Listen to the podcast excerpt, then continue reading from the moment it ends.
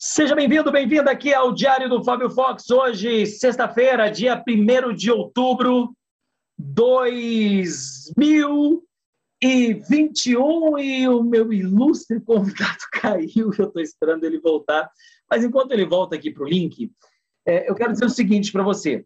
Você sabia que o Diário do Fábio Fox também está disponível em podcast no Spotify? Então você pode, se você tem Spotify, você digita lá Diário do Fábio Fox para você ter acesso a esta entrevista que eu vou fazer agora e também as outras entrevistas dos convidados que já passaram por aqui. E sem delongas, bora para o encontro. Seja muito bem-vindo aqui ao Diário do Fábio Fox, meu amigo Jonathan. Como é que você está?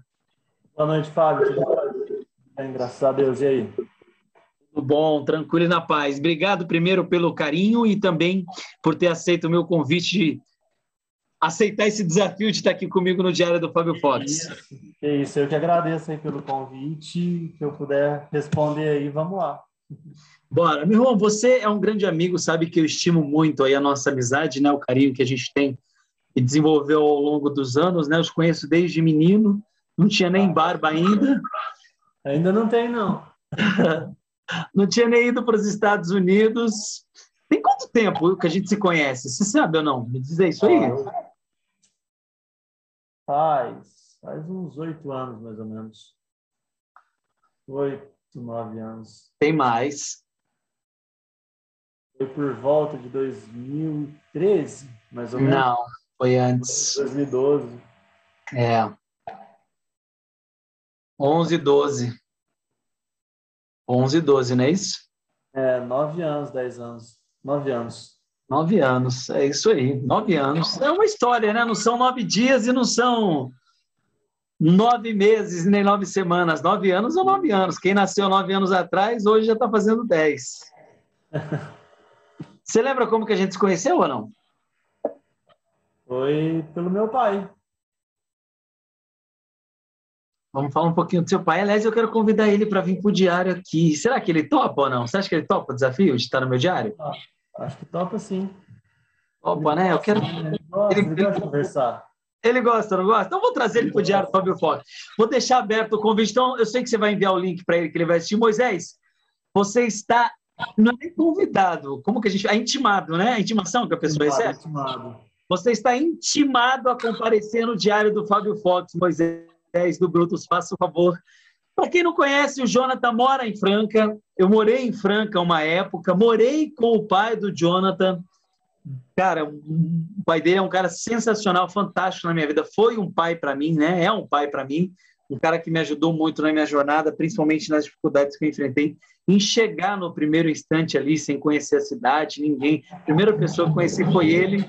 Ele já abriu as portas, assim, é um cara super receptivo, super amigo, um cara parceiro, realmente um irmão e alguém que eu admiro e estimo muito. Então, Moisés está intimado a estar aqui no Diário do Fábio Fox. Mas o diário hoje é do Jonathan e a gente vai falar do Jonathan. Jonathan, eu quero pegar a tua experiência de, de, de hoje, junto ao NPI, de registro de marcas, e trazer para quem nos acompanha.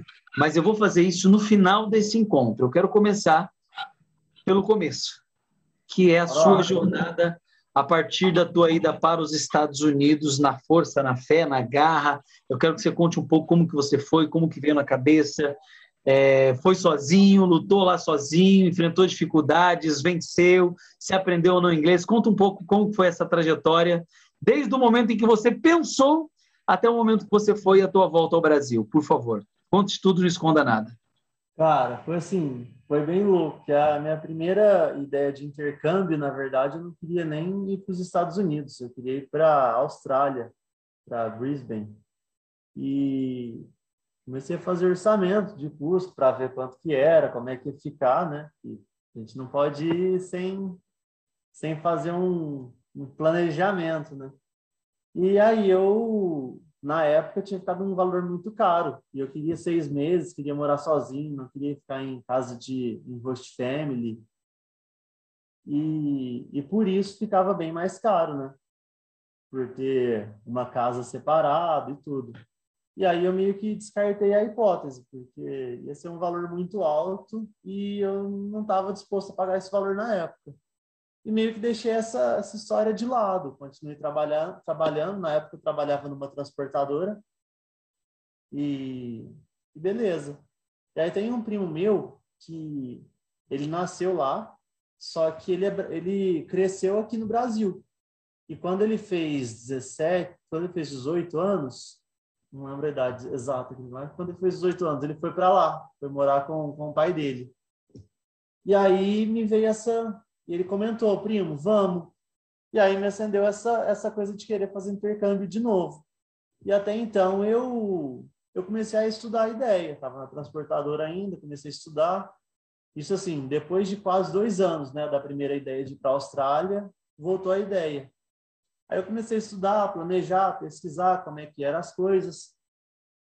E aí eu resolvi ir. Ah, vamos, fui atrás de documento, consegui, fui atrás de visto. Visto eu não tirei nem de estudante, eu tirei visto de turista.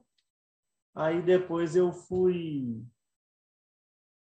fui pesquisando sobre casa, escola, se dava se dava para mim conseguir escola lá para poder estudar, quanto seria o custo disso.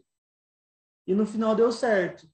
Teve uma época, no final de dezembro, no final não, no, no final de, no meio de 2018, em julho, ele veio para o Brasil passar as férias aqui. E aí eu me organizei para ir junto com ele. Aí eu comprei passagem, comprei só de ida e fui. Chegando lá, e assim, quando eu fui, eu não, não sabia nada. Não, na verdade, não sei muita coisa ainda eu fui cru, nunca tive aula de inglês, nunca fui numa escola, em, escola, em inglês da escola mesmo, eu também era bem desdeixado, não, não era um sonho meu ir para os Estados Unidos, até isso virar um sonho, né? Então eu nunca tinha sonhado ir para os Estados Unidos. E aí foi tudo acontecendo, e assim, foi tudo acontecendo muito certo, porque ele me chamou, eu comecei a correr atrás, deu certo. Comprei passagem, chegando lá, é, quando chegou na, antes de ir, né, quando eu estava no aeroporto, uma tia minha que já morou lá, hoje mora lá de novo, inclusive, ela virou desesperada, né? Mas você não vai entrar, é aquele medo, aquela pressão que põe na gente, né? Você está com visto de turista, o que, que você vai falar? Você não sabe falar inglês, gente, mas e eu estava muito calmo, todo mundo pondo uma pressão em mim para saber falar inglês, para saber o que, que vai falar na, no guichê de quando você chega no, no aeroporto, tem a, alfândega, a alfândega, que eles perguntam se o que, que você vai fazer no país, se você vai a trabalho, se você vai a estudo, se você vai a passeio, e para ver se você não vai morar no país de fato ilegalmente, que no caso foi o que eu fiz, né? Eu fui com visto de turista, fui sem documento nenhum para residir lá, né? Chegou lá, o, o rapaz me perguntou em inglês se eu ia ficar se eu ia ficar lá no país, eu falei que, que ia ficar, que eu ia passeio. Ele perguntou para onde que eu ia, eu falei que eu ia para Orlando, e na verdade eu desci em, Miami, em Nova York, no JFK. Ele, ah, você vai pegar um voo doméstico? Eu ah, vou, vou pegar um voo doméstico. E, e, nisso, no meio da conversa, ele perguntou se eu sabia falar inglês. Eu, não, não sei falar inglês. Aí ele começou a falar em espanhol, meio português, e deu para entender foi muito tranquilo. Assim, todo mundo me colocou um medo muito grande. Eu achei que, que não ia dar certo. Mas eu fui bem tranquilo, conversei com um rapaz lá da, da imigração. E ele deixou entrar tranquilo. Falou, não, boa viagem, carimbou o passaporte e eu entrei. Foi bem, foi bem legal. A pergunta é justamente essa, né? Porque você foi só com a passagem de ida, não tinha um comprovante de que você voltaria. Não, na realidade, eu falei que foi só dia, só que na realidade eu comprei o pacote, né? Eu comprei ida e volta e a minha, a minha passagem de volta era para 20 dias depois. Quando eu fui apresentar para eles, eu apresentei a minha passagem de ida e volta, só que a minha passagem de ida e volta eu perdi, né? Eu falo que foi só de ida porque aquela passagem eu não ia usar ela para voltar. Entendi. Eu... É, então, então, como você já tinha uma passagem de retorno, praticamente fortaleceu a, o apoio dele de dizer que você. Sim, claro, claro, aumenta a confiança, né? Eu já comprei um pacote, só que assim, eu comprei o pacote de passagem e ao mesmo tempo eu não aluguei, não fiz reserva em hotel, não fiz reserva de carro, não fiz reserva de nada. E muita gente às vezes faz até reserva de hotel para mostrar o lugar que vai ficar. eu falei que eu ia procurar um lugar na hora lá. Não, vou procurar um hotel para mim ficar aqui, não reservei nada. E foi, foi bem tranquilo. Foi bem que legal. E aí chegou lá, primeiro dia, não sei inglês, desembarquei no aeroporto, e aí? Cara, a primeira coisa que eu fiz quando eu cheguei lá, eu lembro certinho que eu não tinha celular. Eu, tinha, eu tava com meu celular, mas não tinha chip. A primeira coisa que a gente fez foi a gente passou na casa desse primo meu para deixar as malas. A gente deixou as malas lá e eu louco para andar, para conhecer a cidade, ele morto por causa do voo. Eu já estava acostumado com a cidade e tal, e eu querendo andar. E, e assim, ele querendo descansar. Ele chegou, ele deitou, dormiu um pouco, e eu bravo com ele, oh, acorda, acorda, vamos andar. E aí, assim, eu lembro que depois deu encheu o saco dele umas três horas, no final deu certo. Ele levantou e a gente foi andar. Aí a primeira coisa que a gente fez foi numa loja de celular, foi a T-Mobile na época. Eu entrei na T-Mobile, a gente fez uma, um plano de celular, e assim, a partir dali, eu já estava com o celular, já estava com internet, eu já estava, como se diz, eu estava mais confortável. Porque por mais que eu não sabia inglês, eu tinha meu celular, o que eu precisava fazer, se eu não conseguisse dialogar com uma pessoa, ou no, no inglês ou no espanhol, eu tinha o suporte do celular. Então, foi o que me salvou 80% das vezes. E você fez muito isso, então? Tradutor, Google Translator, please. Google Tradutor, exatamente. Google Tradutor, assim, eu, eu não eu quando eu usava o Google Tradutor, eu colocava uma frase que eu queria falar eu tentava dialetar a frase, falar da maneira correta. E aí, para não ficar toda hora mostrando o celular para as pessoas, eu tentava falar a frase, chegava para a pessoa e falava. E às vezes a pessoa não entendia. Eu repetia umas três vezes. Se ela não entendesse, eu até mostrava o celular. Tipo, olha aqui. Mas quando a pessoa entendia, era tranquilo. E engraçado que quando a pessoa não entendia e ela lia o celular, ela lia, ela entendia o que eu estava querendo, ela repetia a frase da maneira correta. E aí eu ficava tentando, eu guardava aquilo, ficava tentando repetir para ver se, para pra praticar, né? Para ver se conseguia pronunciar da maneira certa. Ok, very well, very good, my friend, very good. Uh, good strategy, boa estratégia. E aí é, você é... se matriculou lá numa, no, no, no, inglês? Chegou a se matricular numa escola? Quando eu fui lá, depois que a gente depois que a gente pegou meu celular, eu até fiz uma conta em banco para ter cartão e tal. Que até então, o primeiro banco que eu fiz foi no, no Bank of America. Por, por motivos pessoais lá, acabei trocando de banco, mas assim, foi tudo certo.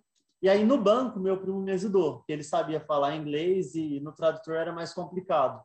É quais só... são os documentos necessários para abrir uma conta bancária? Só o, o visto mesmo? Só o visto e é, passaporte? Passaporte, passaporte com visto. Só isso. Passaporte com visto e um documento brasileiro, às vezes, CNH, mais para ter dois documentos, né? E abre na hora. Abre na hora. No Bank of America, foi o primeiro banco que abriu justamente porque foi mais fácil. Era o que, que menos pedia documento. Era, no caso, o passaporte e um documento brasileiro. Servia. Aí eu cheguei a abrir no Chase depois porque o Chase era, era melhor, tinha mais agência, qualquer lugar que eu ia sempre tinha uma agência do Chase, era mais fácil para mim. E, e, no Chase foi mais complicado. Aí eu tive que, que ter um comprovante de endereço lá, eu tinha que ter um passaporte, tinha que ter um documento americano, mas, mas no final deu certo, eu consegui todos e foi tranquilo. Muito bem. E a escola? Então, o primeiro, quando eu cheguei lá, eu não estava nem eu pensei na escola, só que eu não tinha pesquisado aqui na escola ainda, porque eu sempre estava achando escola particular.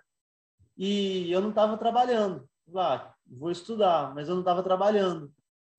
Aí eu comecei a procurar a escola e nisso meu primo trabalhava lá na construção, trabalhava em construção com uma turma de brasileiro, uma pessoal gente boa.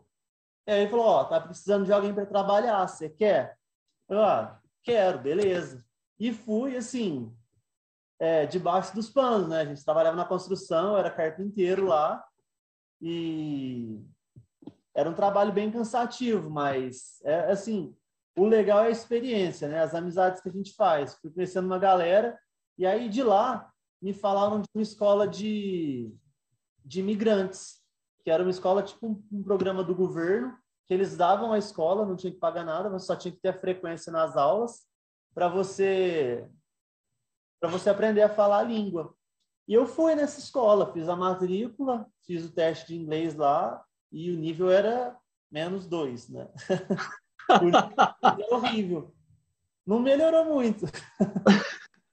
eu tive eu tive muito contato com brasileiro lá. E eu ia para a escola, e na escola não era uma aula particular, não era eu, três brasileiros e o professor. As dúvidas não eram as mesmas. Porque na minha escola tinha, na, na minha sala, no nível iniciante, primário, tinha tinha gente falando espanhol, tinha gente falando árabe, tinha gente falando diversas línguas. Chinês. Chine... Chinês não tinha não, mas tinha tinha outras línguas. É... e aí tinha gente falando francês na minha sala. E assim, era complicado porque a professora só falava inglês. Além de inglês, ela falava alemão, se eu não me engano. E ninguém na sala falava alemão e nem inglês. E o mais, pro... e, e o mais próximo de português para a gente era espanhol, e ela também não falava espanhol. Então, assim, todas essas, essas nacionalidades diferentes, todas essas línguas tentando aprender inglês, a gente era basicamente tratado como uma criança, né? A Eu estou imaginando a cena. a professora não. não entende você. Você não entende ela. Os outros alunos alunos não entendem ela. Você não entende os outros alunos. Cara, deve ter sido assim, cara. Não, assim, muito louco. A gente ia fazendo a turminha, né? Que tinha a turminha de hispano, tinha a turminha de brasileiro, tinha a turminha do, dos árabes. Aí a gente ia sentando mais ou menos um perto do outro e a gente tentava se ajudar, né? Porque a professora chegava lá na, na frente, era igual Tarzan e a Jane. Mim, Tarzan, Jane. Então, tipo, era uma coisa bem mecânica. E assim, e na escola, por mais que a gente aprendesse alguma palavra nova, o vocabulário é muito extenso. Então era difícil a gente ter um, ter um, um aprendizado é, efetivo, porque era coisa muito muito supérflua que ela ensinava. Tipo, ela apontava para a mesa, is this table? Repeat. Tipo, isso aqui é a mesa, repete. Beleza, eu sei que é a mesa. Só que ela estava no papel de ensinar um vocabulário para a pessoa, para depois começar a ensinar o inglês em si. And uh, and uh, one secret uh, speak English is vocabulary, yes? Yes. É o vocabulário, cara. Vocabulário é Sim. é tudo. Quanto mais você conhecer e falar, é, uma, é um dos segredos, né? Para o inglês. Não, é não, não basta para você falar inglês, você tem que saber o vocabulário, não, você não basta saber as regras. Tem que ter um vocabulário extenso, eu, né? Eu sei conjugar o verbo to be, realmente. Ajuda muito. E eles falam que é o fundamental, mas se você não tiver um vocabulário para conjugar o verbo to be. Rico. É isso aí. Não tiver um vocabulário rico, só o verbo to be não vai não vai ser muito Sim. útil, não. Quando, quando você for conversar, vai ter aquelas pausas enormes e, e, and, e não, não progride. E quanto tempo você ficou lá? Fiquei seis meses, fiquei pouco tempo. Seis meses, um bom tempo. Você é. ficou o tempo do visto, né? Você não, não, não furou. Exatamente, exatamente. É que assim, quando a gente entra lá, o pessoal da imigração lá dos guichês, eles carimbam o passaporte falando quanto tempo você pode ficar no país, a permanência permitida e eles me deram seis meses. Tem casos de, de parentes e tal, que eles chegaram a dar 30 dias, a três meses. Então, assim, não é, não é certeza que eles vão te dar seis meses. Depende do humor. O português, claro, depende do humor do rapaz do guichê. Se ele for com a sua cara, ele te dá seis meses. Se não, ele vai te dar 30 dias, vai te dar dois meses.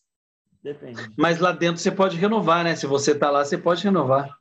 Lá dentro, quando você, quando você entrar, você pode pedir a extensão do, do, do prazo, mas não é certeza que eles vão te dar essa extensão. Uhum. Mas dentro dessa extensão, por exemplo, eu tenho uma conhecida que eu, eu conheci lá, inclusive, ela estava dando seis meses que ela estava lá, e no final dos seis meses ela procurou um advogado para pedir a extensão do visto. Quando ela vai pedir a extensão do visto, ela se torna ilegal, porque o visto vence. Aí ela vencendo, ela vai estar ilegal no país até a decisão do visto. Então, enquanto tiver tendo, enquanto tiver o trâmite de, de extensão, ela não pode sair do país, ela tem que esperar o término do trâmite. E depois paga multa. Não, não paga multa. A multa é você perder o visto. Entendi. Entendi. Quer dizer, não, ele te deu 30 caso, dias. Não, é, não no caso da extensão de visto. No caso da extensão de visto, se você pedir a extensão e, você for, e ela for negada, você simplesmente sai do país. Beleza, você não vai perder seu visto.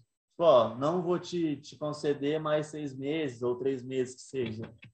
Aí você compra uma passagem e sai, tranquilo. Agora, se eles estenderem, beleza. Você não vai perder o visto, você só vai perder o visto, por exemplo, se você passar de 10 meses, não tiver nenhum processo lá, nenhum trâmite de prorrogação de visto, e aí você você é deportado. Não que você é deportado, você perde o visto quando você volta, né? Você volta tranquilo, mas na hora de entrar lá, eles não te deixam entrar. Barra de novo, né? E você Isso pode barra. sair e entrar novamente? Esse visto permite várias entradas ou não? Por exemplo, você o pegou visto... seis meses. Nesses seis meses você pode entrar e voltar? Teoricamente pode. Teoricamente pode. Porque assim, é, você tem o visto. O visto ele é válido por 10 anos. Então, durante esses 10 anos, você pode entrar e sair do país.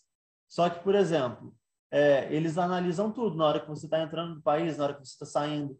No meu caso, não sei, é, tem gente que faz e dá certo. Mas, por exemplo, eu fiquei, eu fiquei cinco meses e três semanas lá. Não, não chegou a dar seis meses certinho. Voltei antes de, dar, de completar os seis meses.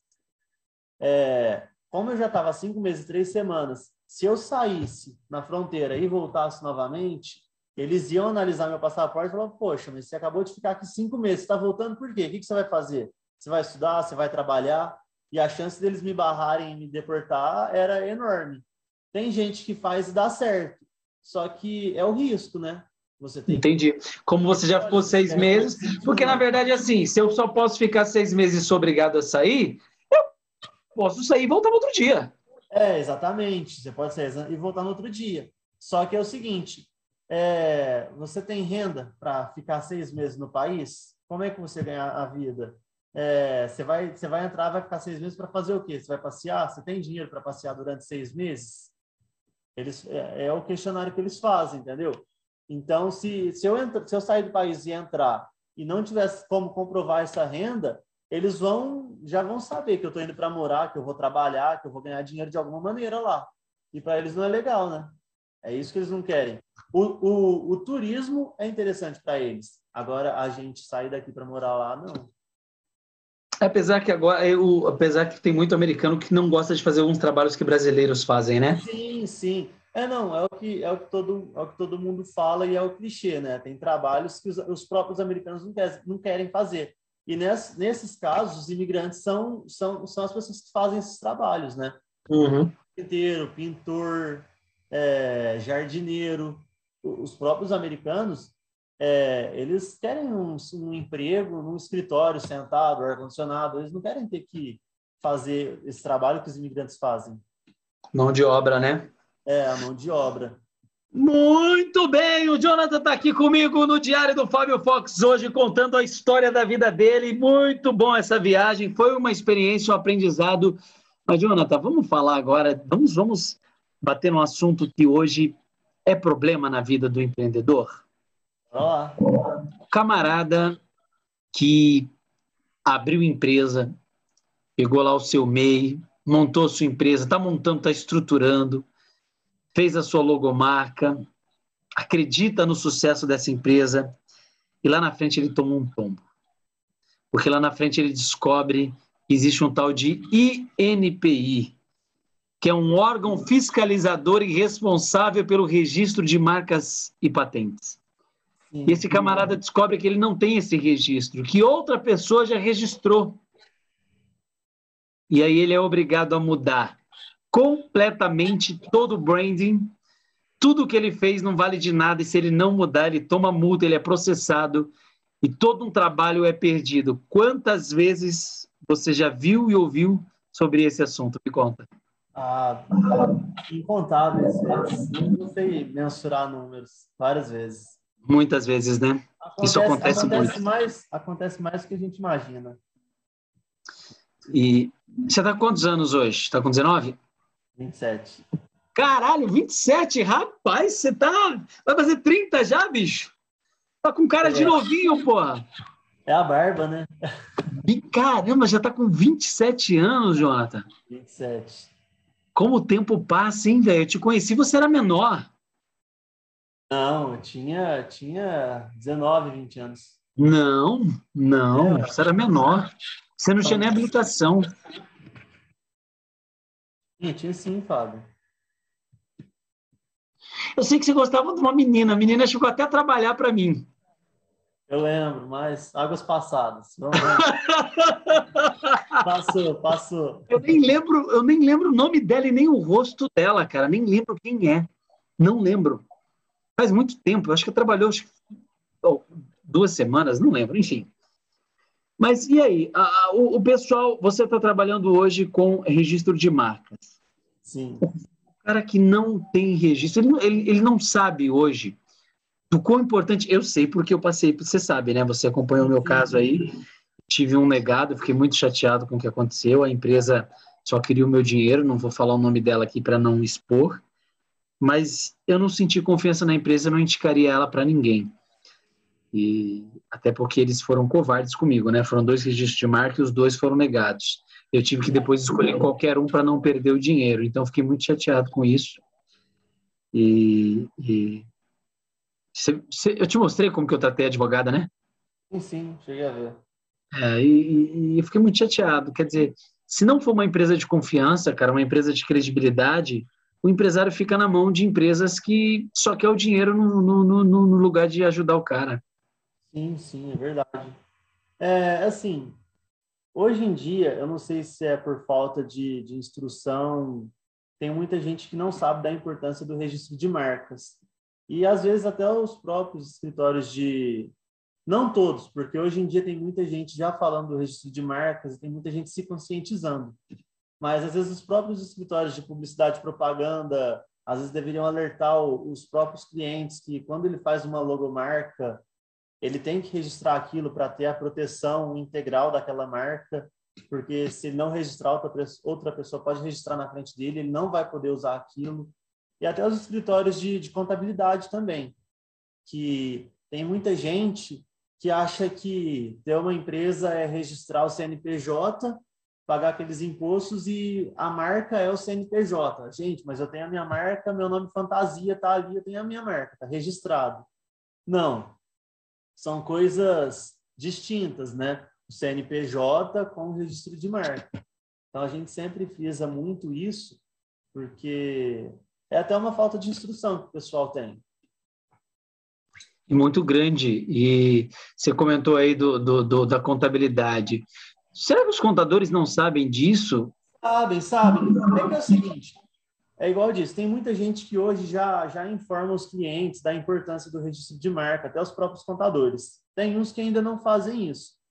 Mas é que é aquela coisa, você está me contratando para fazer o, o seu serviço. É, então eu vou fazer o meu serviço e pronto. Gente, mas eu, eu, eu tenho que instruir a pessoa sobre o outro, outra coisa que ela tem que fazer. Vou instruir sobre os passos certos que ela tem que seguir. E não, espera aí, isso aqui não é o meu serviço, então ela ela que se vire. E tem muita gente que tem esse individualismo ainda, né? Não não alerta as pessoas dos passos. E às vezes acaba acontecendo isso de da pior forma, né? Agora, me diz uma coisa, Jonathan. A pessoa, ela abriu um CNPJ. Ela abriu um CNPJ, que é o passo número um. Você precisa ter um CNPJ. Aí o passo número dois é o registro de marca. Só que ela é leiga, ela não tem esse conhecimento. E ela acha que é custo. Não é custo, é proteção. Ela precisa disso, é uma necessidade. Exatamente. Quanto que hoje a pessoa vai pagar em média para ter essa proteção e quanto tempo ela recebe essa resposta? é, é o seguinte: tem uma forma diferente de trabalhar. Lá a gente trabalha com os valores em cima do CNPJ e, e do CPF, se a pessoa quiser registrar a marca no CPF. E aí cada, cada porte de CNPJ tem as taxas de desconto. Então, um depósito de marca, por exemplo, ah, eu quero registrar a minha marca. Se ela for registrar no CNPJ limitado, que é o valor mais alto, que é a taxa cheia, sem os descontos, seria em torno de R$ 1.650. Entendeu? Seria nessa faixa. E ela, ela pode parcelar esse valor, se ela quiser, né? Pode, pode parcelar. Ela pode parcelar esse valor e a gente faz da melhor maneira, divide no boleto, ela preferir. Quer dizer, não é muito para um cara que é empresário e vai proteger a marca dele. Vale por 10 anos essa proteção, né? É, assim, na realidade, o registro de marcas ele é separado em duas etapas. É, primeiro é o pedido de registro da marca, que é esse valor de 1.650, e depois tem todo um trâmite que corre no NPI. E aí, quando a marca é aprovada, tem que recolher o decênio, que é a taxa da marca por durante 10 anos. Essa taxa, no, valor, no, no CNPJ uh, ah, limitado também, que é a taxa mais cheia, é 2.650 também. Então, é 1.650 no, no, no depósito da marca, e no final, quando a marca é aprovada, tem mais 2.650. Pagando essa taxa, que pode ser dividida também, a marca é, é, ela entra em vigor por durante 10 anos. E durante esses 10 anos de registro, a pessoa tem exclusividade do nome. Ela vai, ela, qualquer pessoa que entrar na mesma atividade, tem, a gente tem que usar isso. Qualquer pessoa que tentar registrar aquela marca na mesma classificação, na mesma atividade que ela, a pessoa não pode. Então, ela pode requerer o registro, mas não significa que ela vá conseguir o uso. Entendeu? Uma vez que ela conseguiu esse uso para 10 anos, ela é nível nacional. Se alguém lá em, se eu sei que alguém, por exemplo, eu montei, vou dar um exemplo, eu montei uma hamburgueria. Perfeito. E aí alguém tem uma outra hamburgueria com o mesmo nome lá em Manaus. Eu posso pedir para a pessoa tirar o nome. Pode, pode sim. O registro de marca, diferente do CNPJ, ele é em território nacional. O CNPJ, igual muita gente fala, ah, eu tenho minha, eu tenho minha marca registrada no CNPJ. CNPJ, a razão social dele ele é estadual. Por exemplo, Fábio Fox Entretenimento. Se você tiver esse, essa razão social no estado de São Paulo, beleza, ninguém consegue registrar a mesma razão social no estado de São Paulo. Mas se entrar no estado de Minas, em qualquer outra cidade, ela consegue colocar a mesma razão social. Por isso que é mais um motivo para ter a marca registrada, né? Que ela é território nacional. Eu não sabia disso, então por isso a importância do registro da marca. Olha aí, e os empresários não têm essa informação. Aliás, nem eu tinha essa informação. É que na realidade o, a razão social ela é só uma maneira de distinguir a sua empresa. Que o que importa mesmo é o número de CNPJ, né? Entendi. É a atividade que, que, que condiz ao CNPJ. Os finais. E no, e no, caso, Jonathan, a pessoa, o empresário, ele foi lá, ele registrou, então estou registrado, a marca é minha, me pertence. Venceu os 10 anos. Eu tenho que fazer todo o processo novamente ou apenas pago uma taxa de renovação para mais 10 anos? Lá no escritório, quando, quando a gente está, quando a marca está para vencer o prazo, a gente entra em contato com o cliente e, e alerta ele, é, falando que a marca está vencendo o prazo de vigência e se ele tem interesse em prorrogar a marca por mais 10 anos para ele continuar usando a marca. Ele não tem que fazer todo, todo o processo, é só recolher a taxa do decênio, no caso, prorrogação de marca, nesse caso, para ela entrar, para ela entrar em continuar. Anos, continuar Permanece. Sim. Entendi. Então ele registra pra, por 10 e pode registrar depois para mais 10, sem precisar de fazer aquele todo o trâmite de aprovação novamente, é isso? Não, exatamente, porque quando a gente requer a marca, a gente já tem a prioridade daquela marca. É, uhum. direito de uso. Então a gente não precisa entrar na fila, ter toda aquela análise da marca para poder para poder, poder prorrogar ela, né? A gente já tem a marca. E todo um estudo é feito em cima disso, né? Da, a, a, a empresa a qual você hoje trabalha faz todo tem, tem os advogados que cuidam disso, que vão pesquisar a marca da pessoa, que vão pesquisar. Eu lembro que você fez isso com a minha empresa, né? Você traz sim, toda sim. uma informação, se já existe alguém usando, se já tem marca registrada, se não tem, coisa que o empreendedor, empresário precisaria ter de informação e ele não tem. Exatamente. O primeiro passo, na verdade, a gente até tenta fazer bastante parcerias com os escritórios de publicidade, porque o primeiro passo, na realidade, quando a pessoa vai abrir uma empresa, até mesmo antes de criar a marca, o logotipo, antes, ah, eu já desenvolvi meu logotipo para aquela marca. É, o primeiro passo é fazer a pesquisa da marca. para ver se aquele nome está disponível, se compensa investir em desenvolver o logotipo para aquela marca e se quando ele tentar registrar aquela marca, se ele vai ter algum problema no decorrer do registro da marca ou futuramente. Legal, muito boa informação. Jonathan, cara, é, eu estou fazendo um, um, um, Você sabe o quanto, o quanto é, é, eu admiro você, você é um grande parceiro, um grande amigo, e eu quero propor uma coisa para você eu estou fazendo aí um, um, treinamento para empresas, para empresários a nível Brasil. Eu vou fazer, eu vou fazer a venda de, um, de, um, de uma campanha, como criar uma campanha de Black Friday. Alguns, alguns empreendedores, lojistas principalmente, tem muito lojista que não sabe como criar uma campanha.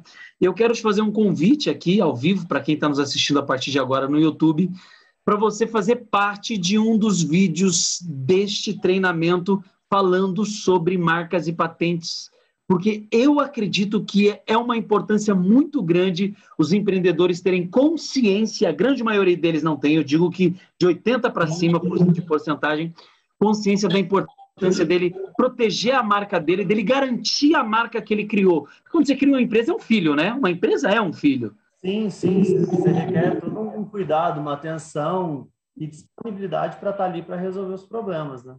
E quando você descobre que esse filho outro já, já, já, já, já pegou esse nome e você não pode, é uma dor tão grande no coração. É o famoso filho sem nota, né? Você está ali cuidando, mas aquele filho não é seu. E só quem passou por isso para poder dizer.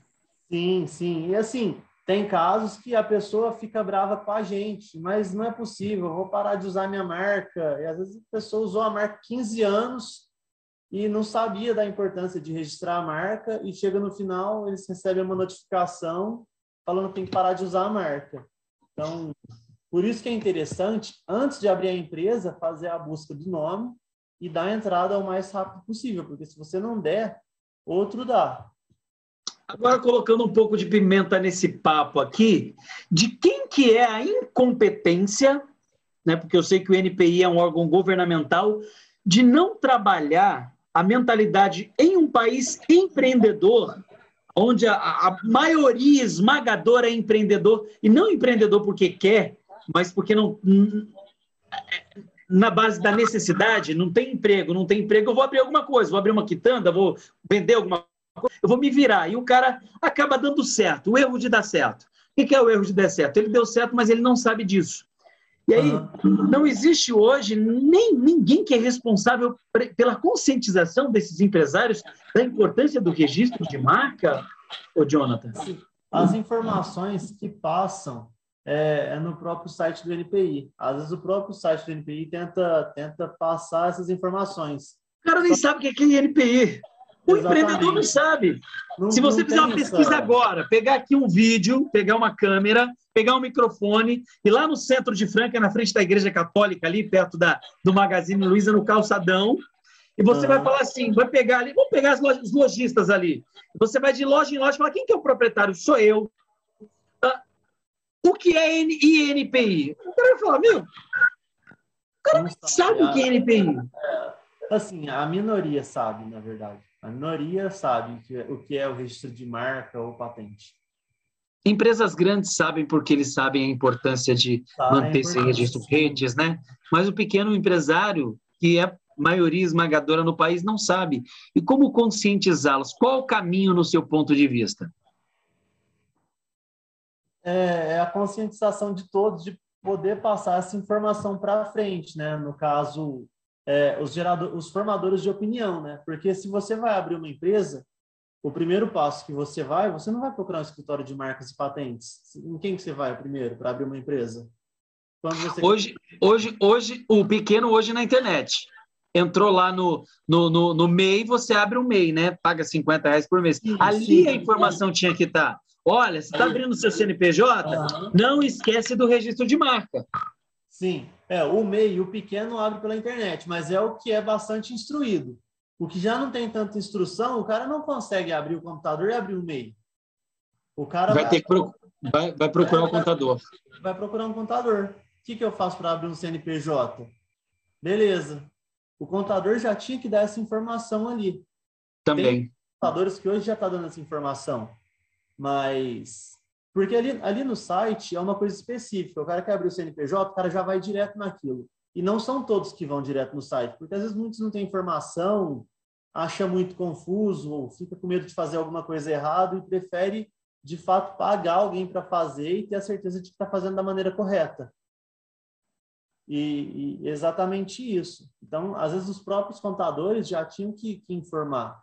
Tem muitos que informam já, e aí fica aquela informação do não ganho, né? Às vezes, por exemplo, o escritório que você trabalha precisa ser parceiro do cara para o cara poder avisar, e aí ele só avisa se ele ganha algo em troca, ao invés de ter essa preocupação, porque eu vejo que a questão de, de, de marcas e patentes não está ligado se eu sou contador e sou parceiro ou não de um escritório que cuida disso. Está ligado à preocupação com a marca do meu cliente. Sim, Isso é um assunto que deveria ser tratado com muita responsabilidade e os contadores deveriam ter essa consciência, né? Porque não é tudo a base do quanto eu ganho, é tudo a base do como eu importo com essa empresa e o quão é importante o meu cliente ter a marca dele respeitada e, e, e principalmente registrada, porque uma proteção, isso deveria ser hoje trabalhado, meu ponto de vista, tá? Com mais ênfase é, é, é, e, e principalmente com mais respeito. É a marca do cliente, independente se é contador ou advogado ou agência de publicidade. É, porque o, o primeiro sonho, quem realiza, quem realiza o primeiro sonho do, do empresário é o contador, né? Quando o cara decide, ó, vou abrir a minha empresa, eu vou fazer isso.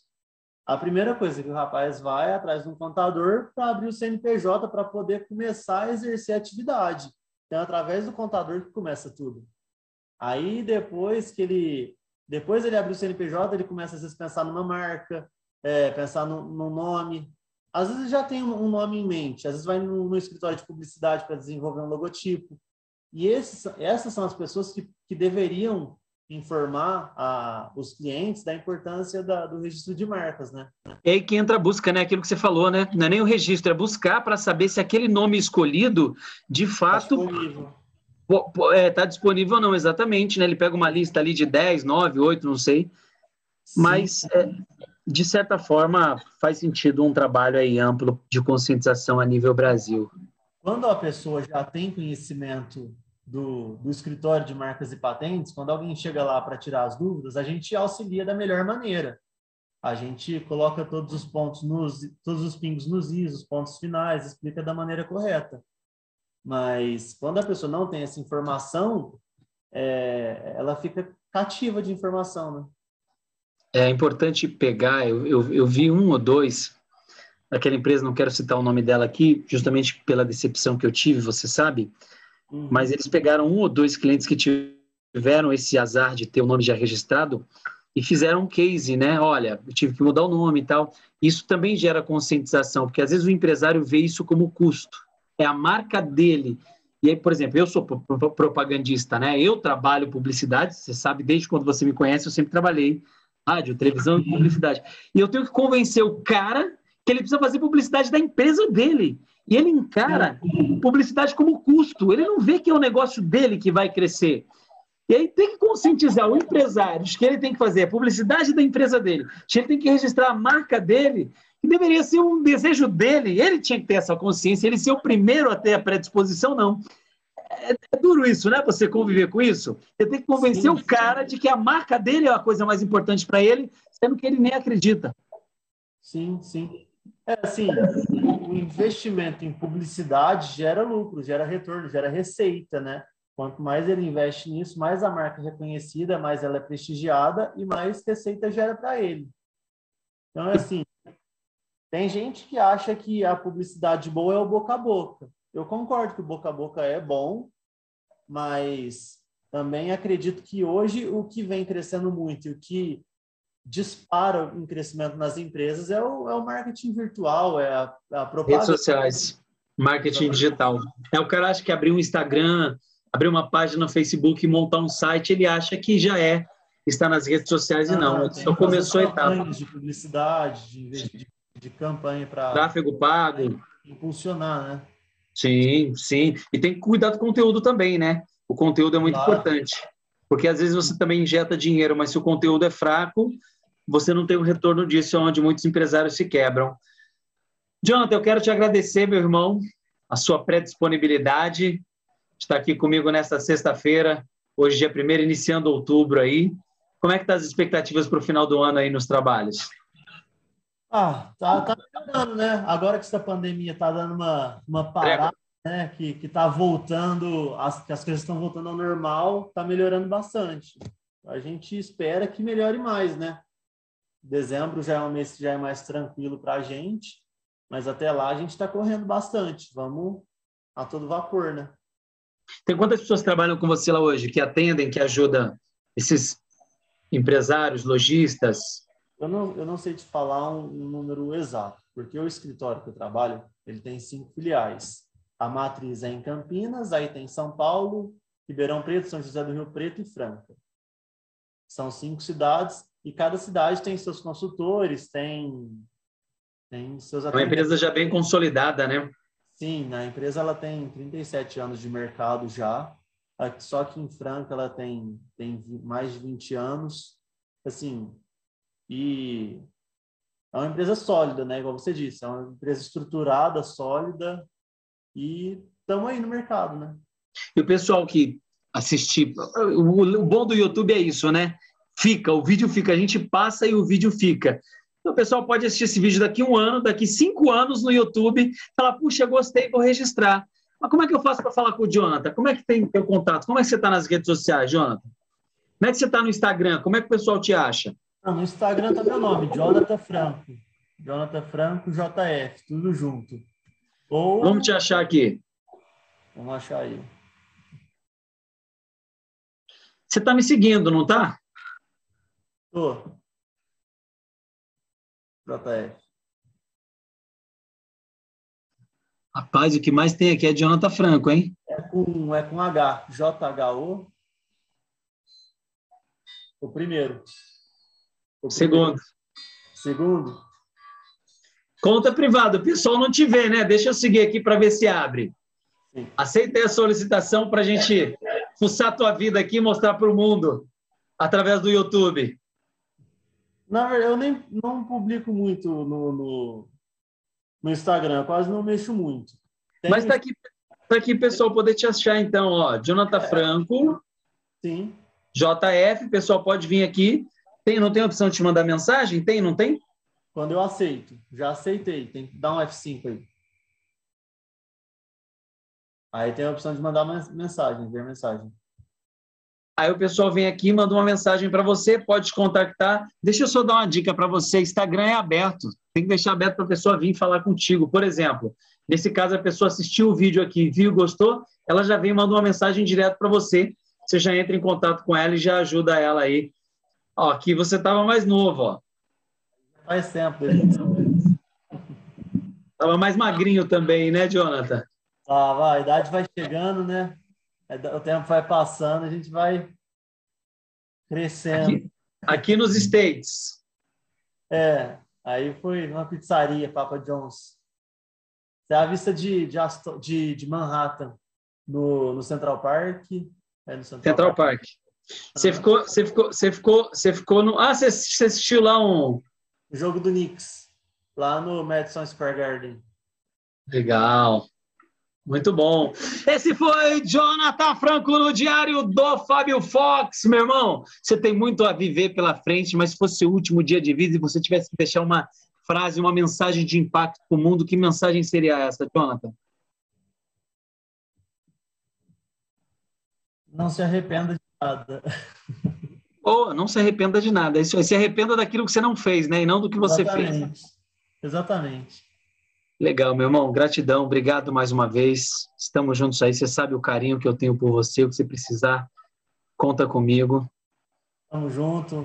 O, o, carinho é recíproco. Se você precisar também, que eu puder ajudar, você pode contar comigo, que a gente está sempre às ordens. Eu vou te cobrar aula, tá? Faz um passo a passo, se você puder aí, depois, para a gente gravar e deixar para o empresário as maiores dificuldades que ele enfrenta, as dúvidas, como sanar a dúvida, como entender rapidinho, como, principalmente como não ser ludibriado por algumas agências novas, né? Porque tem muita gente nova que trabalha também nesse ramo é. e acaba e ele acaba caindo na mão de pequenos. Fala assim, não, eu te cobro 400 reais e eu registro tua marca.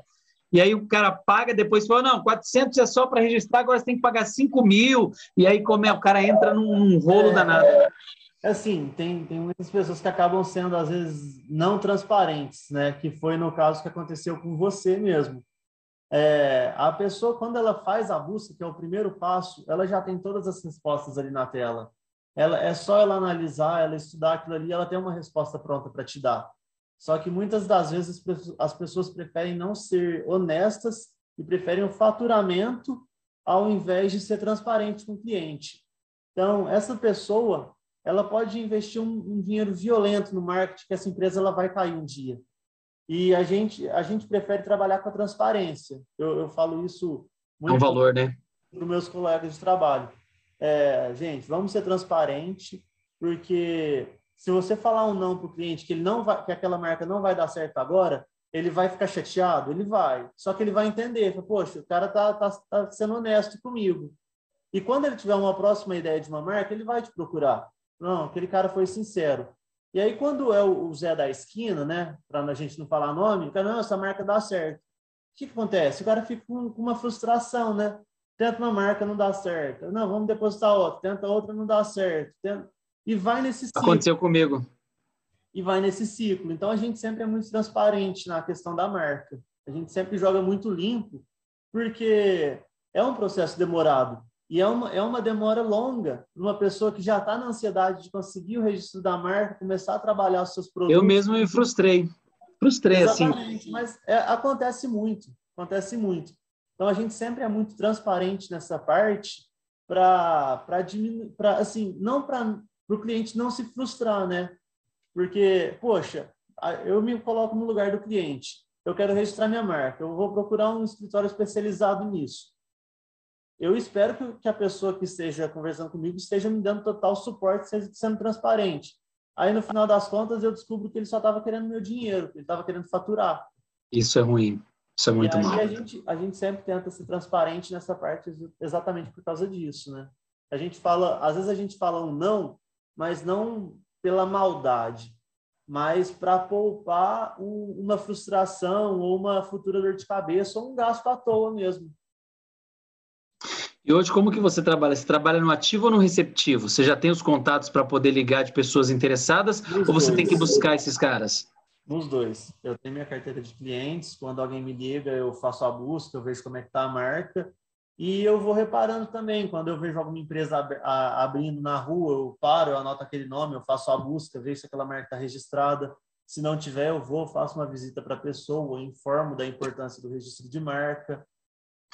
Aí deixo a critério da pessoa, né? É, eu sempre deixo a pessoa muito à vontade. Eu dou as duas opções, ó. Você não é obrigado a fazer o registro de marca. Só que se você não registrar, outra pessoa pode registrar na sua frente. Você vai perder sua marca, você vai ter feito um investimento à toa.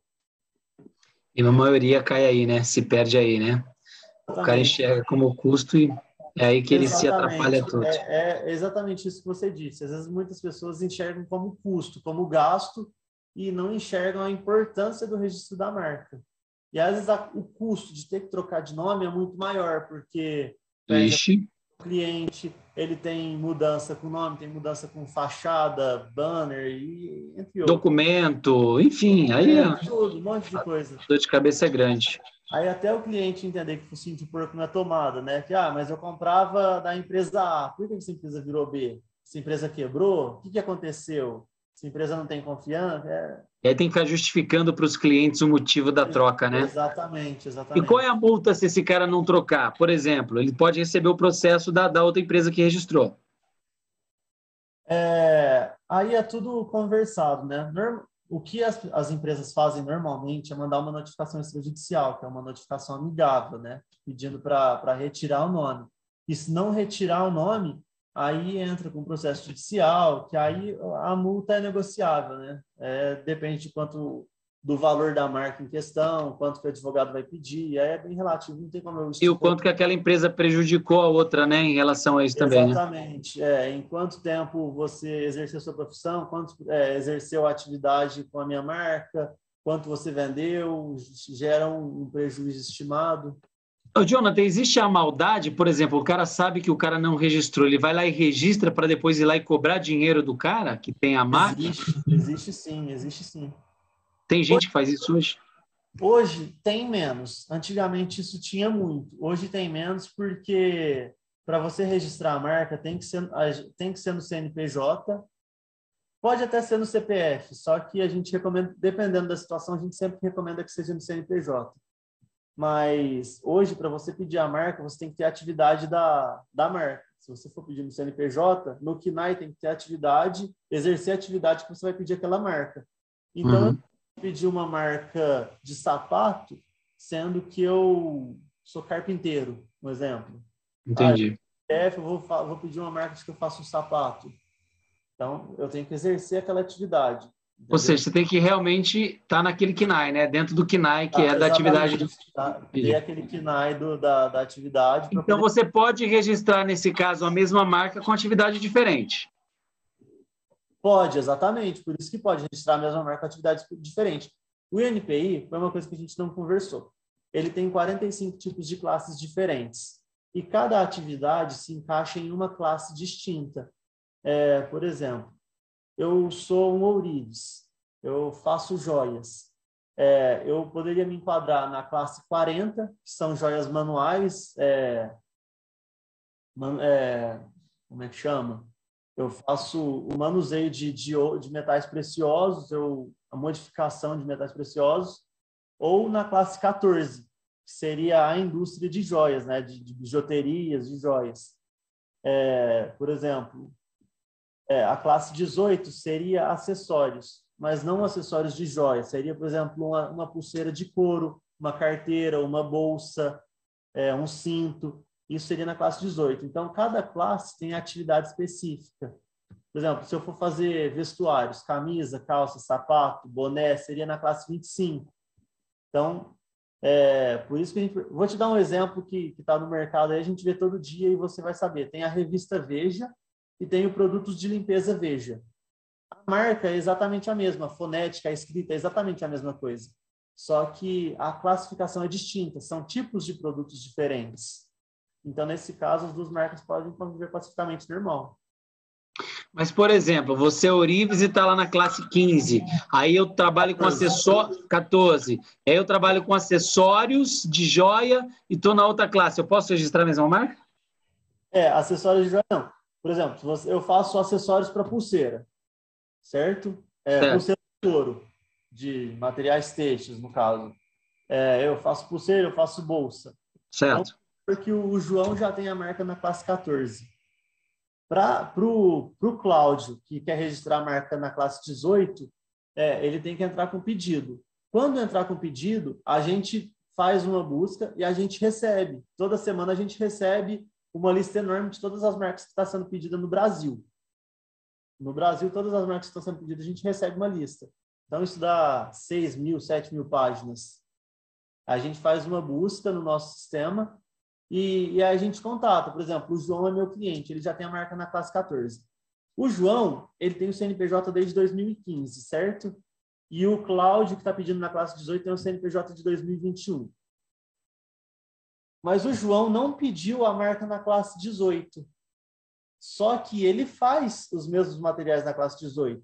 Aí a gente tem que fazer uma posição na marca do Cláudio para falar que a gente exerce aquela marca naquela classe. E aí a gente recomenda que a gente já a gente já recomenda que seja feito o depósito da marca na outra classe também, né?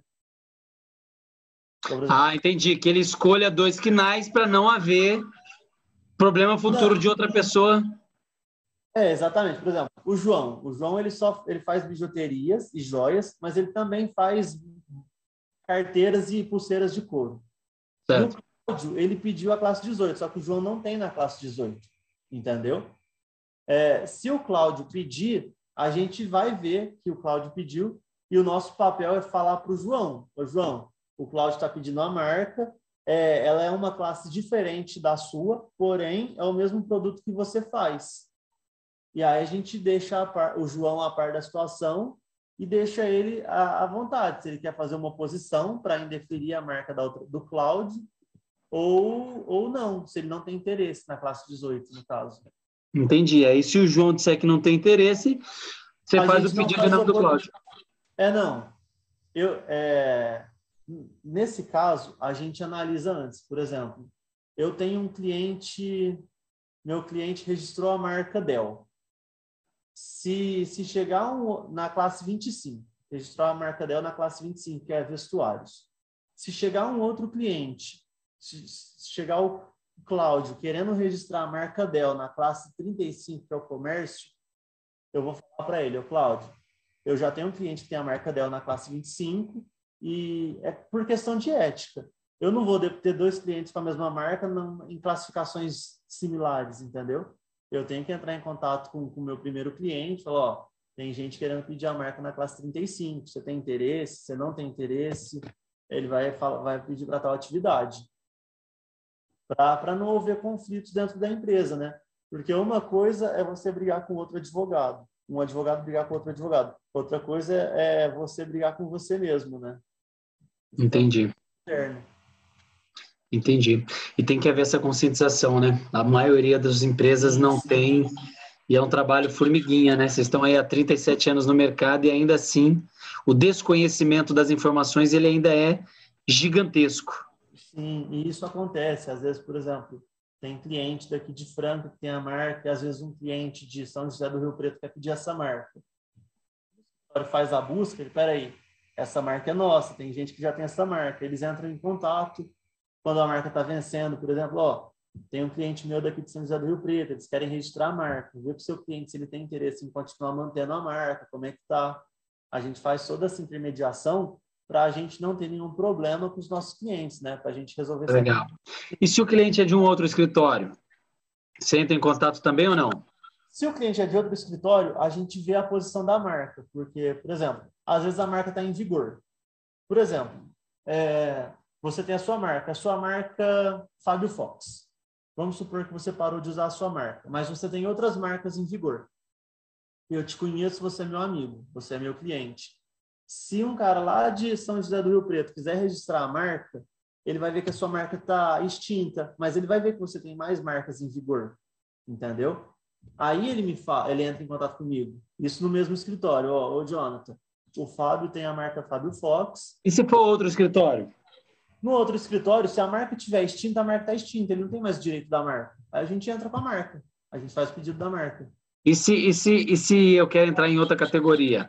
Por exemplo, o que aconteceu comigo, a marca Manada. Tem lá no Sul, o cara que tem academia, eu queria entrar com curso de treinamento, aí a empresa acabou não fazendo. Mas nesse caso aí.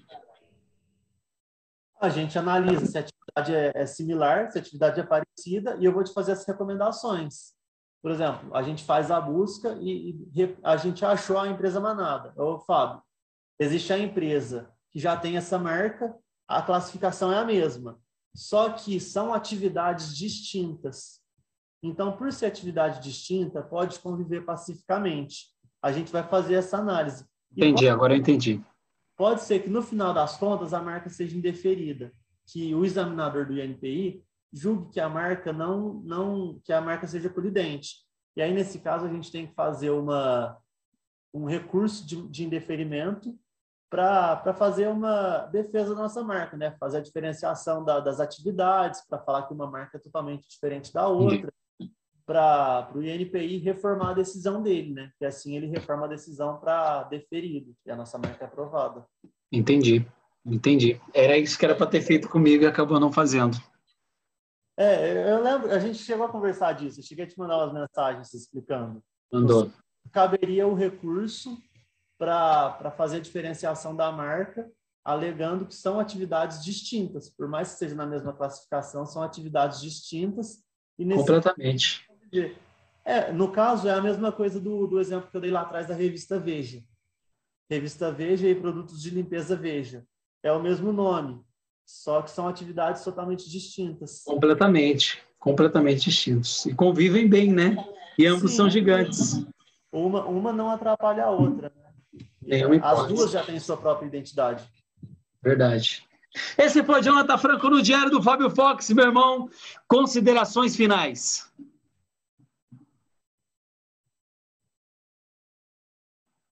Desculpa, cortou o áudio. Não... Considerações finais. Considerações finais? É isso. Registre sua marca.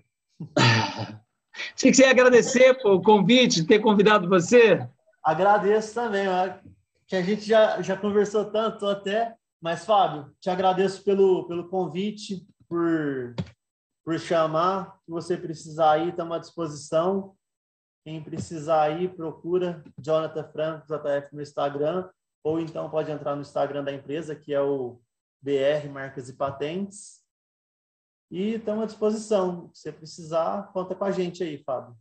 Valeu, meu irmão. Obrigado. Boa sorte para você aí. Bons negócios. O diário continua aqui de portas abertas no YouTube, sempre que você quiser.